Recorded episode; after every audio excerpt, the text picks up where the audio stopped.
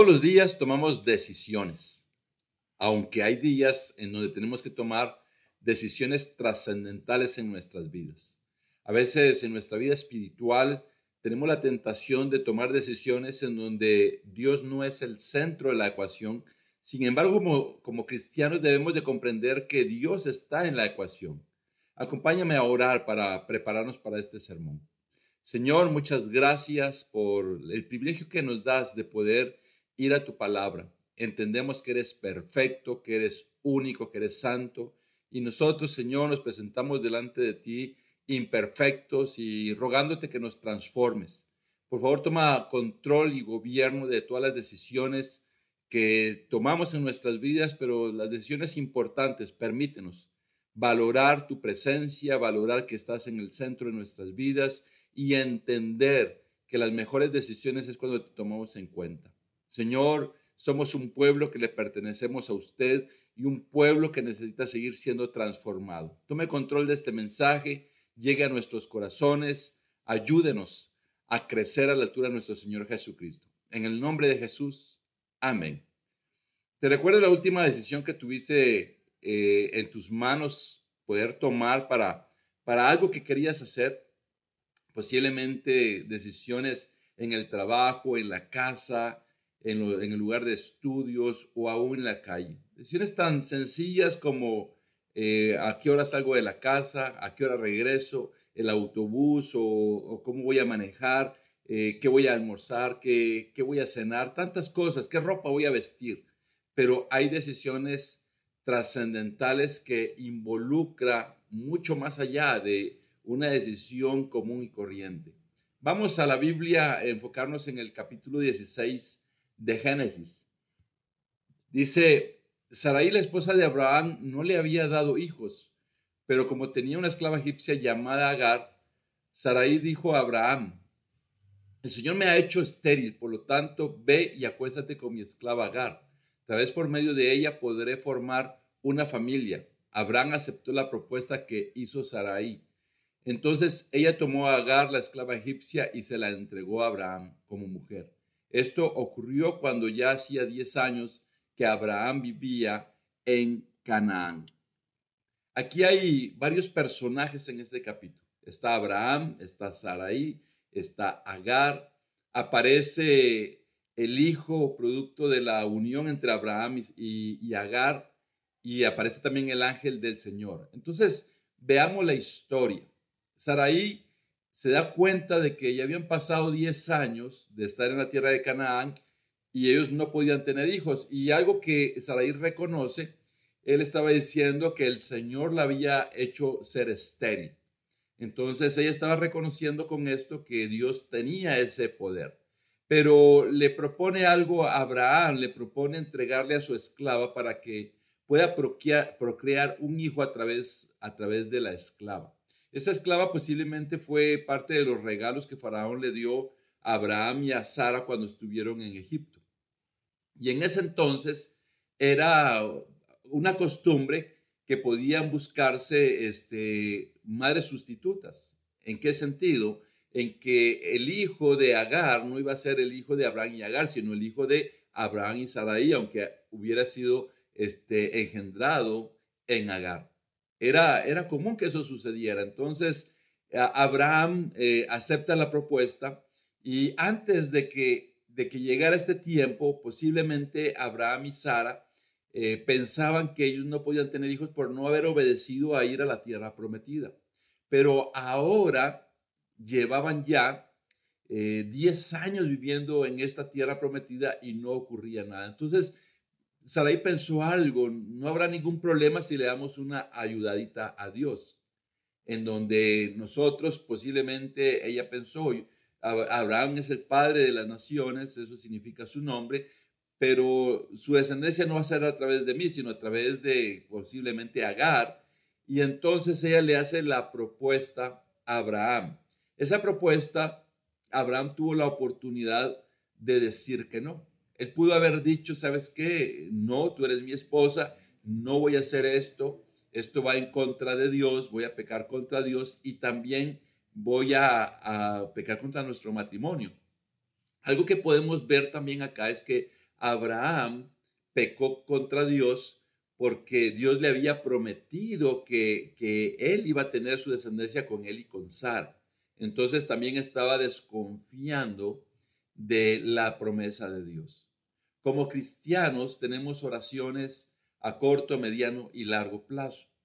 ¿Qué cosas en tu vida no se han hecho una realidad y anhelas que eso ocurra y posiblemente te cause dolor que eso no haya pasado? ¿O qué cosas a lo largo de tu vida cristiana ocurrieron en donde le rogabas a Dios que eh, sucediera algo diferente y no fue así?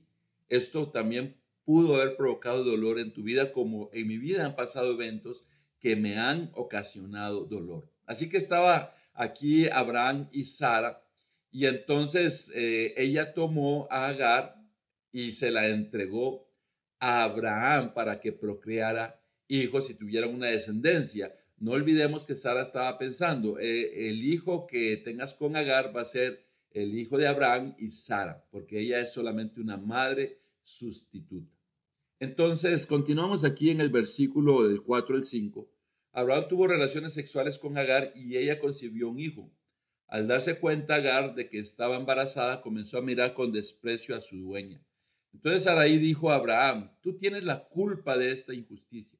Yo puse a mi esclava en tus brazos y ahora que se ve embarazada me mira con desprecio. Que el Señor determine quién tiene la culpa, si tú o yo.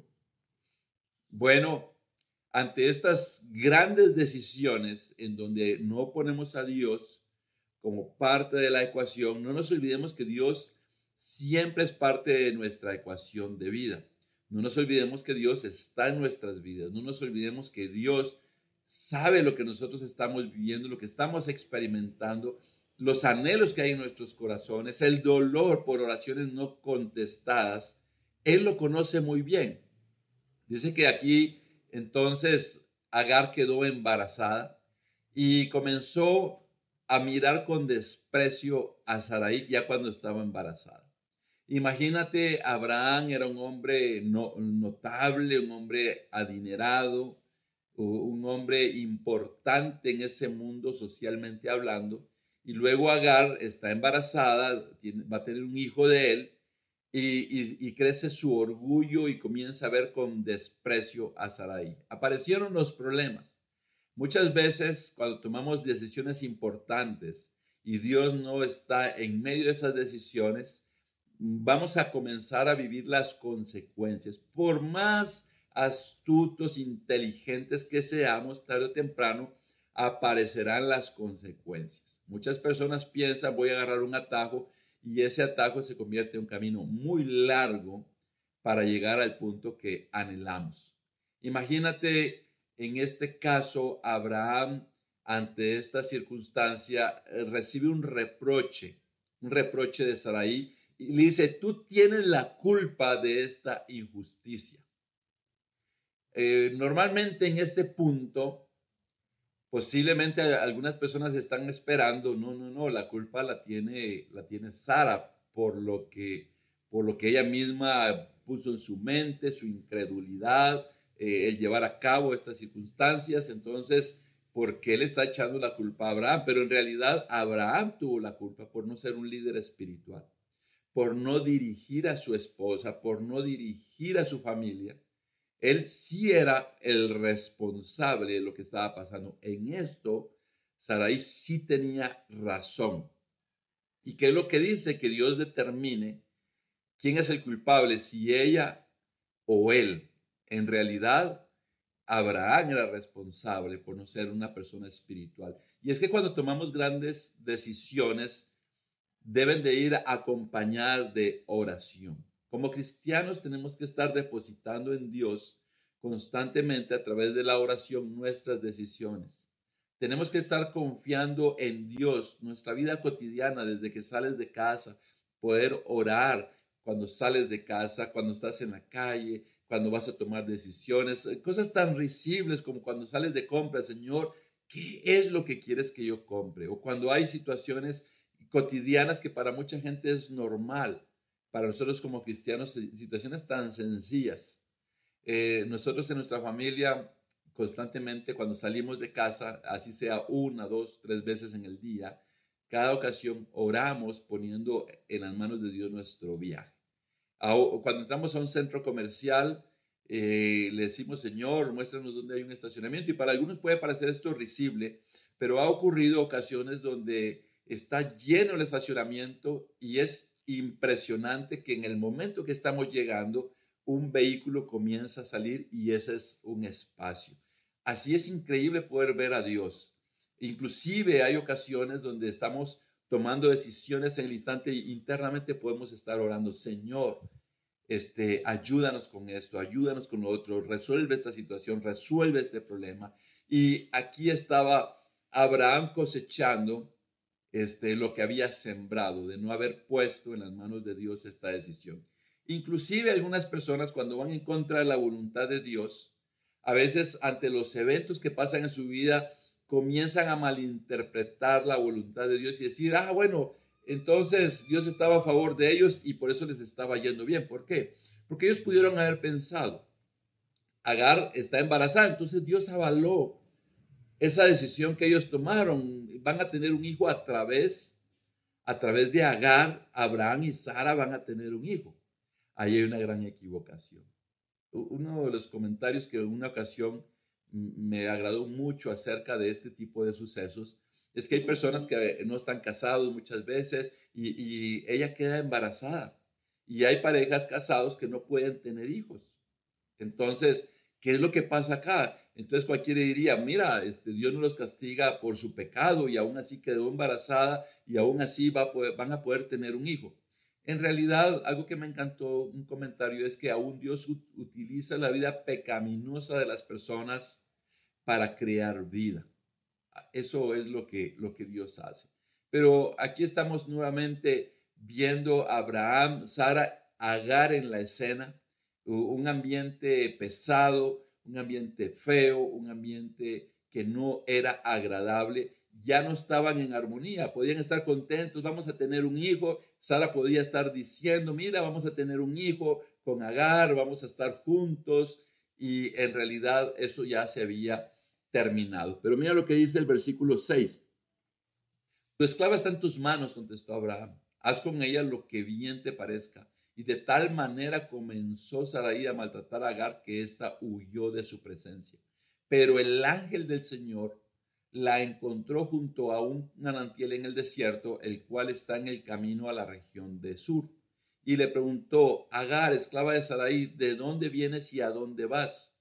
Estoy huyendo de mi dueña. Sarai respondió, de mi dueña Sarai respondió ella. La situación aún Abraham le hizo peor. Imagínate cómo se sentía Sara, eh, cómo estaba el orgullo de Agar. Y Abraham dice, no, no, mira, está en tus manos y haz con ella lo que tú quieras. Qué impresionante.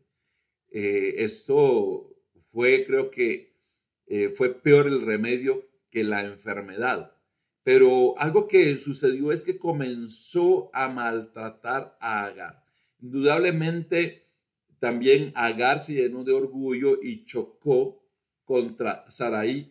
Tanto fue eh, lo tremendo de la situación que Agar decidió huir. Hay ocasiones en donde estás viviendo situaciones difíciles, situaciones complicadas, en la casa, en el trabajo, en lugar de estudios, en la calle, en cualquier lugar con la familia. Puedes estar viviendo situaciones complicadas, pero, y quizás quieres huir de esas situaciones. Aquí quiero decirte algo, nosotros tenemos a Cristo en nuestras vidas. Agar decidió huir. Y algo que ocurrió fue que el ángel del Señor se le apareció a Agar.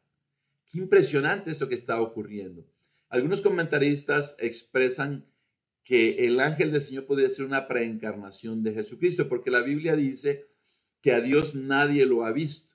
Entonces puede ser una preencarnación de Jesucristo. Y esta es la primera vez que aparece el ángel del Señor en la Biblia. Y le preguntó a Sara, ¿de dónde vienes y a dónde vas? Eh, ella le respondió que estaba huyendo de su dueño. Muchas veces así están las personas en el mundo. Eh, algunos no saben ni de dónde vienen y menos saben hacia dónde van. Algunas veces nosotros nos podemos encontrar en situaciones adversas, difíciles, dolorosas, y a veces no entendemos de dónde venimos y menos a dónde vamos. Eh, Agar sabía de dónde venía, de una vida de dificultad, de, de sufrimiento, de adversidad, pero no sabía a dónde ir. Y aquí se apareció este, el ángel del Señor para poder conversar con ella y poder ayudarle. En el versículo 9 al 12 dice, vuelve junto a ella y sométete a su autoridad, le dijo el ángel del Señor. De tal manera multiplicaré tu descendencia que no se podrá contar. Estás embarazada, darás a luz un hijo y le pondrás por nombre Ismael, porque el Señor ha escuchado tu aflicción. Será un hombre indómito como asno salvaje, luchará contra todos y todos lucharán contra él, y habitará frente a todos sus hermanos. Aquí el ángel del Señor le dice a Agar que se arrepienta. No nos olvidemos que volverse significa arrepentirse. Entonces él le dijo que se volviera con su dueña, con Saraí, y que se sometiera a su autoridad, pero le hizo una promesa. Le dijo que iba a multiplicar su descendencia. Algo que llama la atención del versículo 11 es que le dice el nombre que le va a poner al niño antes de que ese niño naciera y le dice cómo va a ser el carácter de ese niño, que va a ser indómito, va a ser como un asno salvaje, luchará contra todo y contra todos y todos lucharán contra él y habitará frente a todos sus hermanos. Aquí podemos reflexionar algo que es muy valioso y muy importante para nuestro aprendizaje de llevar las buenas noticias de salvación. No nos olvidemos que Dios nos ha escogido, nos ha elegido para llevar las buenas noticias de salvación a todas partes del mundo. Y aquí aparece en escena eh, realmente algo trascendental, el origen del pueblo árabe o de las naciones árabes. No nos olvidemos que Ismael es el origen de las naciones árabes y que Isaac, el hijo de Abraham y Sara, es el origen del pueblo de Israel. Entonces, aquí nos damos cuenta de algo. Dios tiene un plan para esas naciones árabes. Eh, no es que Dios nos diga a nosotros como cristianos y que oremos, Señor, desaparece esas naciones que han perseguido al pueblo de Israel, que han perseguido a los cristianos, que han asesinado a los cristianos por creer en Jesucristo. No, Dios tiene un plan porque Dios pudo haber hecho que Agar muriera en ese lugar donde ella había huido. Dios pudo haber dejado que el, ese bebé muriera también y que no ocurriera nada de eso, pero sin lugar a dudas Dios tiene un plan para estas naciones de origen árabe. De aquí todavía es más doloroso entender el origen de la pelea que hay entre el pueblo árabe y el pueblo de Israel. Los dos, las dos, los dos pueblos son el origen de un mismo padre. Tanto Ismael como Isaac eran hijos de Abraham. Y esas dos naciones son hijos de Abraham y viven en pelea. No nos olvidemos que también el mismo pueblo árabe asesina entre ellos mismos. Entonces debemos de orar para que Dios un día le dé la oportunidad a estas naciones de volverse a Dios. Eso es algo que debe estar en nuestros corazones, pero para que esto suceda debemos de rogarle a Dios que nos ayude a llevar el mensaje a las personas más cercanas, sino cómo vamos a llegar a un lugar que está tan lejos. Oremos para que estas naciones de origen árabe, de origen de Ismael, un día se puedan volver a Dios. ¿Qué sucedió con Agar? Dice, como el Señor le había hablado, Agar le puso por nombre el Dios que me ve, pues se decía, ahora he visto al que me ve. Por eso también el pozo que está entre Cades y Bered se conoce con el nombre de pozo del viviente que me ve. Agar dio a Abraham un hijo a quien Abraham llamó Ismael. Abraham tenía 86 años cuando nació Ismael. Bueno, aquí sucedió algo. Agar tuvo la oportunidad de ser vista por el ángel del Señor, pero ella vio también. Y algo que Agar reconoció es que Dios vio su aflicción, Dios vio su dolor, Dios vio lo que le estaba pasando. Y algo que quiero recordarte el día de hoy es que cualquier circunstancia que estás viviendo, Dios la está viendo. Dios tiene la respuesta. ¿Y qué fue lo que ocurrió? Ella le puso Ismael igual. Abraham continuó con lo que Agar había escuchado, cómo debía de llamarse su hijo. Iba a llamarse Ismael, el Dios que escuchará. Eso significa Ismael. El, eh, Agar le puso a Dios el Dios que me ve. Abraham tenía 85 años cuando Sara le propuso esto en el inicio y ahora tenía 86 cuando nació Ismael. Dios sí ve las situaciones que estamos viendo. Posiblemente hay grandes decisiones que debes de tomar. Hay grandes decisiones que has tomado sin poner a Dios en la ecuación y posiblemente has sufrido las consecuencias. Pide consejo. Pregúntale a otros hermanos, a otras hermanas, mira qué piensas de esto. Ora por estas decisiones que estoy tomando. Ora a Dios, pregúntale a Dios. Busca en la Biblia cuál es el camino a seguir. Dios no te ha abandonado. Dios, aunque sientas que no te ha respondido a lo que anhela tu corazón, a lo que has estado pidiendo, Dios no ha dejado de verte. Dios te tiene presente porque Dios te ve. Eso es lo que nos quiere dar a entender. Aquí vemos a un Abraham, el padre de la fe, fallando, pecando contra Dios. Realmente el origen de tantos problemas que hay hoy en la humanidad. Si tan solo Abraham hubiera visto lo que hoy está ocurriendo, guerras, eh, odios, rencores, asesinatos, posiblemente Abraham hubiera pensado y hubiera dicho a Saraí, sabes que este no es el camino a veces nosotros no tenemos tan claro las consecuencias de nuestras grandes decisiones. Posiblemente hay consecuencias que nosotros mismos las viviremos, pero hay consecuencias que posiblemente nuestra familia, nuestra descendencia las va, las va a experimentar. Ojalá que siempre estemos enfocados en las decisiones con Dios en el medio de la ecuación para que sean decisiones de grandes bendiciones. Esa preencarnación del ángel del Señor, que es Jesucristo, según los comentaristas, nos, nos lleva también a pensar en lo que dice Mateo 28, del, del 19 al 20. Por tanto, vayan y hagan discípulos de todas las naciones, bautizándolos en el nombre del Padre, del Hijo y del Espíritu Santo. Enséñenles a obedecer todo lo que les he mandado a ustedes y les aseguro que estaré con ustedes siempre hasta el fin del mundo. No nos olvidemos que Jesucristo hizo una promesa de estar con nosotros todos los días hasta el fin del mundo. Concluimos que debemos de ser cuidadosos cuando con todo lo que anhelamos. Que Dios esté en medio de toda decisión importante en nuestras vidas. Dios ve y conoce todas nuestras aflicciones. Si hemos pecado, volvamos a Dios, quien siempre quiere estar cerca de nosotros. Jesús está cerca de nosotros hasta el fin del mundo. Eso es increíble. En las pequeñas, medianas o grandes decisiones, no nos olvidemos que Jesucristo prometió estar todos los días con nosotros hasta el fin del mundo.